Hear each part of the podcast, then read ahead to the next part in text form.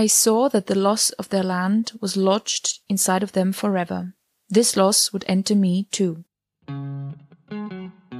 Hallo bei Die Buch, der feministische Buchpodcast.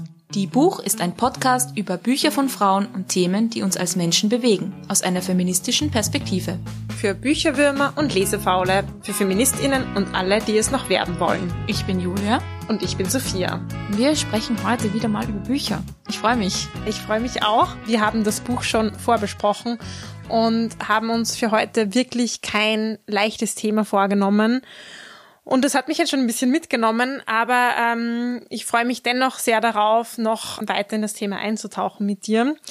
Aber für den Check-in habe ich mir einen eine ein bisschen leichtere Frage vorbereitet. Sehr schön. Und ähm, zwar, was hast du zuletzt verloren? Was habe ich zuletzt verloren? Äh, meine Kopfhörer. Ich habe nämlich, ähm, ja, als ich das letzte Mal von Oberösterreich nach Wien gefahren bin, habe ich ja meine Kopfhörer vermisst und ähm, das war durchaus schmerzlich für mich, muss ich sagen. Glaube ich, obwohl ich dich ja als super ordentlichen Menschen kenne. Was? naja, okay. Im Gegensatz, was, wo du mir schon geholfen hast, Dinge wiederzufinden, ist mein Eindruck, dass, dass du weniger oft Dinge verlierst. Aber spannend. Das finde ich ein spannendes Thema. Das kann ich jetzt nicht hundertprozentig unterschreiben, aber schön, dass du mich so siehst. Klar, ich muss dich da ja positiv darstellen. Erzähl uns doch mal ähm, ein bisschen über das Buch, das du uns heute mitgebracht hast. Das Buch, das ich mitgebracht habe, heißt The Plague of Doves von Louise Erdrich, ist ähm, 2008 im Harper Perennial Verlag erschienen. Auf Deutsch heißt es Solange du lebst, was ich für einen etwas nichtssagenden Titel halte, ja. ganz ehrlich. Das Buch spielt in North Dakota, in einer fiktionalen Stadt namens Pluto und auf einer ähm, Reservation der Ojibwe, also das ist eine eine Gruppe von äh, Native Americans, ein anderer Name für sie ist auch Chippewa. Und es handelt eigentlich, würde ich mal sagen, von verschiedenen Familien, die über die Generationen hinweg in dieser Region, auf diesem Reservat, aber auch in der Stadt gelebt haben und wie sich sozusagen die Verbrechen, muss man leider sagen, der Vergangenheit auf ihr Leben, ihre Familien und ihr Zusammenleben ausgewirkt hat. Das ist ja echt ein Riesenthema Native Americans in den USA und ja, auch wie wenig ähm, wir darüber sprechen. Ich glaube auch, wie wenig in den USA darüber gesprochen wird, was da für Verbrechen begangen wurden und auf welcher, auf dieser Basis dieser Verbrechen ist ja noch ganz viel in dieser Gesellschaft in den USA aufgebaut. Also dieser Entzug von Land, von Native Americans, ähm, Mord, Genozid kann man eigentlich fast sagen. Ähm, das ist ja ein, ein Riesenkapitel und ich, ja, ich bin gespannt, was du uns auch erzählst, wie das in einem Roman ähm, behandelt wird, also auch in Geschichten, diese große Geschichte sozusagen in den kleinen Geschichten dargestellt wird. Genau, das ist sozusagen ähm, auch die Herausforderung, aber Louise Erdrich ist eine unglaublich tolle ähm, Autorin, kann ich gleich mal vorwegschicken. Das Buch ist unglaublich toll geschrieben und spannend. Es geht ähm, um, wie, wie schon gesagt, verschiedene Familien, verschiedene Charaktere. Also wir, wir begegnen ganz verschiedenen Charakteren und Perspektiven im Laufe des Buches. Es beginnt aber mit dem Mädchen Evelina. Sie ähm, hört eigentlich den Geschichten ihres Großvaters zu am Anfang, der aus seiner Jugend erzählt. Und im Laufe auch des Zuhörens kommen ganz viele alte Wunden auch hoch. Ähm, sie beschreibt eben auch in dem Zitat, das ich vorgelesen habe, dass so der Verlust des Landes, ähm, also der Native Americans, der Ojibwe in diesem Fall, in ihnen allen bis zu einem gewissen Grad steckt und dass ähm, jeder von ihnen, von ihrer Familie unterschiedlich damit umgeht. Der Großvater zum Beispiel geht eben damit um, indem er Geschichten erzählt und ähm, sie als, als äh, junges Mädchen muss da sozusagen erst ihren Weg finden, auch weil sie selbst sehr ähm, mit ihrer Rolle, ihrer eigenen Familie, aber auch der ihrer Freunde und Freundinnen zu kämpfen hat. Denn tatsächlich äh, erfahren wir gleich am Anfang, dass es ähm, in der Geschichte dieser Reservation ein schreckliches Verbrechen gab, und zwar wurde da vor vielen, vielen Jahren eine Familie auf einer Farm äh, ermordet, ähm, die ganze Familie sozusagen getötet, bis auf ein Baby, das ähm, verschont wurde. Wir wissen lange nicht warum. Wir versuchen herauszufinden, was ist da passiert, wer ist der Mörder, warum wurde das Baby verschont und wer ist das Baby heute. Das gibt's nämlich auch noch. Und ähm, Das Spannende ist sozusagen auch für Evelina, dass ihr Großvater selbst als Native American, als Ojibwe, damals mit einer Gruppe anderer Freunde als Sündenbock hätte hingerichtet werden sollen. Es war sozusagen gar nicht die Frage, lasst uns doch herausfinden, wer es war, sondern, ah, das sind so Ojibwe, sagen wir doch, die waren's, weil die waren die ersten, die die, die Familie gefunden haben, die als erstes Mal so versucht haben, irgendwie bisschen Schadensbegrenzung zu betreiben und ja, die da erst, als erstes am Ort waren, waren dann sozusagen gleich mal die Sündenböcke. Sieht man, wie viel da das Leben wert war und für was man es auch gleich mal geopfert hat. Ich finde es auch spannend, dass du sagst, jede Person findet so ihren eigenen Weg, äh, mit dieser Erfahrung oder Erinnerung umzugehen. Und für mich klingt es ein bisschen so, als gäbe oder dürfte es keine, kein gemeinsames Erinnern geben. Ich denke mir, wenn wir jetzt an unsere Vergangenheit denken, Zweiter Weltkrieg oder ähnliche ähm, Ereignisse, dann gibt's ja gemeinsame Rituale, Tage, an denen wir uns daran erinnern, Denkmäler. Und ich will jetzt auch nicht sagen, dass die Erinnerungskultur jetzt bei uns jetzt so toll ähm, ist immer, aber es gibt zumindest eine Anerkennung in der Öffentlichkeit über, über diese Verbrechen. Und ich denke, es klingt so, als gäbe es die da ja gar nicht. Und dann muss natürlich jede Person selbst sich irgendwie diesen Weg schaffen, um damit umzugehen. Ich denke mal, also einerseits ist es natürlich ein Roman, der, sag ich mal, jetzt nicht explizit ähm, politisch und auf, auf, auf die politische Situation eingeht. Ich würde aber auch sagen, dass das, glaube ich, sehr unterschiedlich ist. Ähm, es gibt, glaube ich, schon von einigen Communities, auch wenn ich jetzt da nicht ähm, sozusagen die hundertprozentige Expertin bin, gibt es schon so Rituale oder Momente von gemeinsamen Erinnern.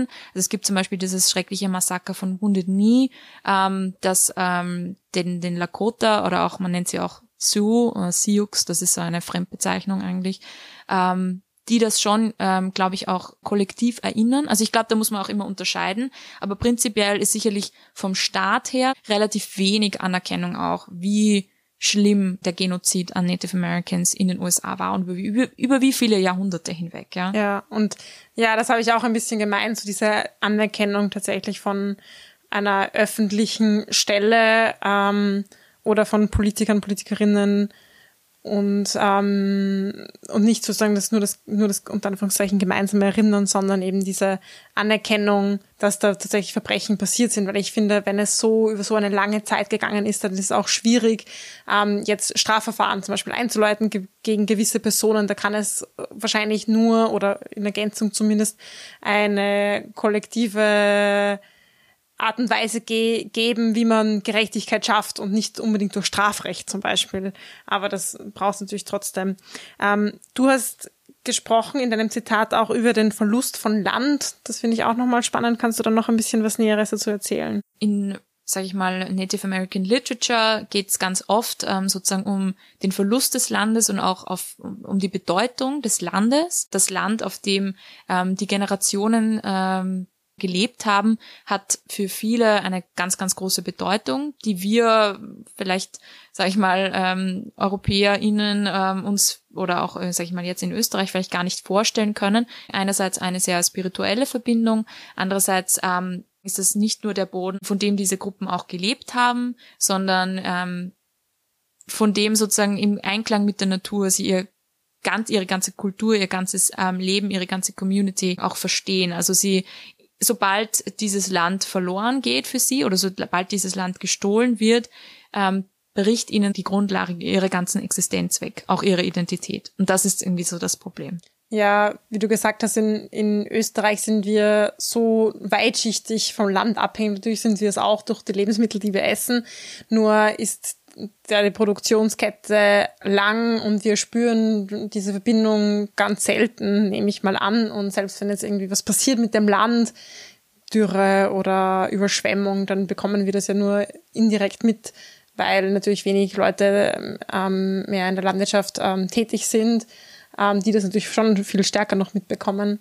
Aber deshalb finde ich das spannend, auch hier so diesen einen Einblick zu bekommen, ähm, wie bedeutend das ist und wie bedeutend dann auch dieser Verlust ist. Absolut. Das Thema ist eben auch, dass Louise Erdrich hier aufbringt, nicht nur Verlust äh, des Landes, der Identität, aber eben auch dieses Trauma, das ich angesprochen habe. Also das Problem, dass schlimme Dinge in der Vergangenheit passiert sind und eine ganze Kette von ähm, Personen und, und Generationen und Familien darin verwickelt sind. Also Evelina zum Beispiel merkt, dass ihre Schulfreunde ähm, den gleichen Nachnamen haben wie diejenigen, die ihren Großvater damals lynchen wollten. Also wie geht man denn überhaupt mit so einer ver verzwickten Lage um?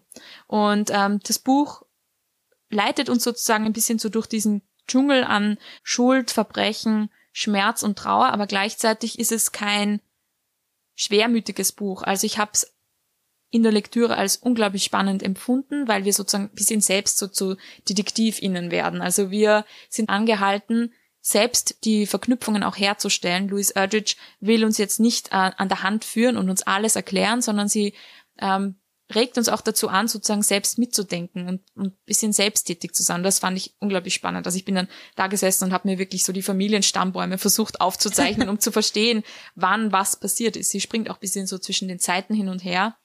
Und ja, dadurch tauchen wir da wirklich voll und ganz ein. Ja, mir fällt jetzt noch so ein, dass es dieser Verlust, zu dem Verlust von Land, wie das ist, den Boden unter den Füßen weggezogen zu bekommen. Das sagen wir jetzt auch im Deutschen so als, Spr als Sprichwort oder Redewendung. Und das bedeutet ja auch sozusagen eine ganz eine extreme Veränderung oder einen ähm, extreme Unsicherheit. Und das finde ich, das ist auch spannend in das dem stimmt. Kontext, das zu denken. Das stimmt. Ähm, Louis Erdrich selbst kennt auch die Thematik und auch die Probleme von äh, Native Americans heute. Sie selbst ähm, ist geboren in Minnesota, lebte als Kind auch in North Dakota, wo eben das Buch spielt und gehört selbst zu den Turtle Mountain Ojibwe. Das heißt, sie schreibt selbst über Themen, die sie aus der Insider-Perspektive kennt. Das ist auch immer so eine Frage, wer schreibt über wen, gerade bei Native Americans, ähm, und wer identifiziert sich als wer oder wer gehört wo dazu. Und sie ist aber abgesehen davon eine wichtige Stimme, würde ich mal sagen, so in der zeitgenössischen US-amerikanischen Literatur. Sie schreibt wahnsinnig poetisch. Ähm, die Bilder, die man in den und auch die Charaktere, die einem in diesem Buch begegnet, die lassen einen nicht mehr los. Also die bleiben sozusagen für immer. Auf die wäre ich jetzt auch sehr gespannt, mir diese Charaktere noch ein bisschen näher anzuschauen oder mich in diese einzulesen. Ja, du hast ähm, meine Neugier auf jeden Fall geweckt. Das Danke freut mich. dafür. Ähm, ich habe noch eine Check-out-Frage vorbereitet ähm, und die ist jetzt ein bisschen ähm, tiefsinnig oh. und ähm, stelle ich drauf ein. Okay. Ähm, und zwar, wir haben jetzt so sehr viel über Verlust gesprochen und meine Check-out-Frage wäre, was ist es, das du in deinem Leben halten möchtest? Was ich nicht verlieren möchte, sozusagen. Genau. Das ist eine echt schwere Frage. Also muss ich mich jetzt auf eines äh, konzentrieren? Auf, auf das, was dir als erste einfällt. Es kann nicht ähm, eine abgeschlossene Antwort sein, das weiß ich, aber sowas kommt dir so als erstes in den Sinn. Hm. Ja, doch, also ich glaube, meine Familie und meine Verbindung zu den Menschen eben in meinem Leben. Ich glaube, das ist das Wichtigste, dort, wo die Menschen sind, äh, mit denen man auch Heimat, äh, ein Heimatgefühl verbindet ähm, da fühlt man sich immer geborgen und dann kann einem auch irgendwie nichts passieren. So sage ich das mal so ganz äh, banal hin. Schön. Ich wollte eine schöne Antwort zum ah. Schluss. Erfüllt. Dankeschön, Julia. Ich sag danke.